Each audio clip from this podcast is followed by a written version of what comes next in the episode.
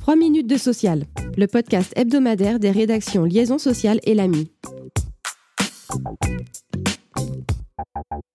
Les partenaires sociaux entament en cette fin de semaine la négociation interprofessionnelle sur l'emploi des seniors, les parcours professionnels et le compte épargne-temps universel ou CETU. Ils sont appelés à négocier par le gouvernement. Cette première réunion a pour objectif d'arrêter le calendrier des rencontres plénières et la méthode de travail. Le gouvernement souhaite porter le taux d'emploi des 60-64 ans de 33 à 65% d'ici 2030. Plusieurs pistes sont sur la table. La révision de l'indemnisation chômage des seniors en tenant compte de l'allongement de la durée d'activité par la réforme des retraites, le renforcement de la négociation de branche ou encore l'aménagement des fins de carrière. Les partenaires sociaux sont également invités à se pencher sur la progression des carrières, les possibilités de reconversion et la lutte contre l'usure professionnelle.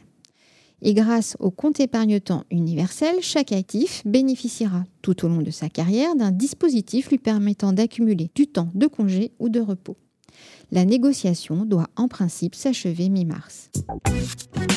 Fin de session parlementaire oblige, plusieurs textes ont achevé leur navette cette semaine.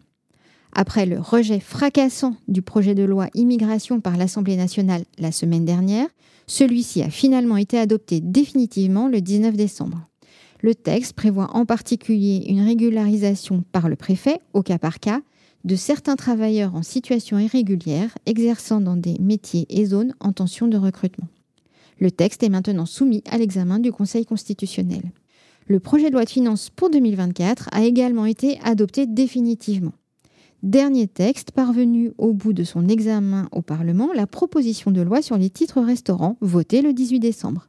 Ainsi, en 2024, il sera toujours possible d'utiliser des titres restaurants pour acheter des produits alimentaires non directement consommables.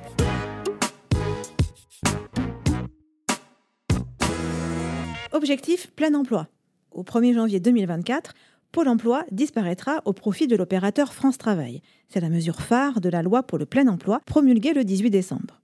Plus globalement, un réseau dit pour l'emploi coordonnera désormais l'action des acteurs du service public de l'emploi. Il réunira des représentants des pouvoirs publics, de l'opérateur France Travail, des missions locales et des CAP emploi. De nombreux acteurs de l'emploi et de l'insertion seront également amenés à y participer. Le texte pose par ailleurs un principe.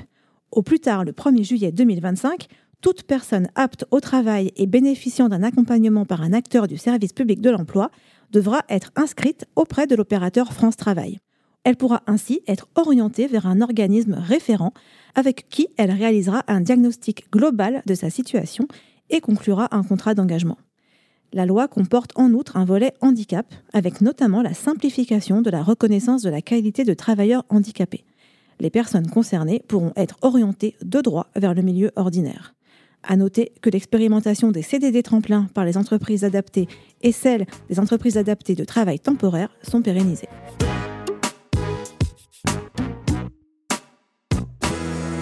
11,65 c'est le montant du SMIC horaire brut au 1er janvier 2024, fixé par un décret du 20 décembre, soit une hausse de 1,13%, correspondant au mécanisme légal sans coup de pouce.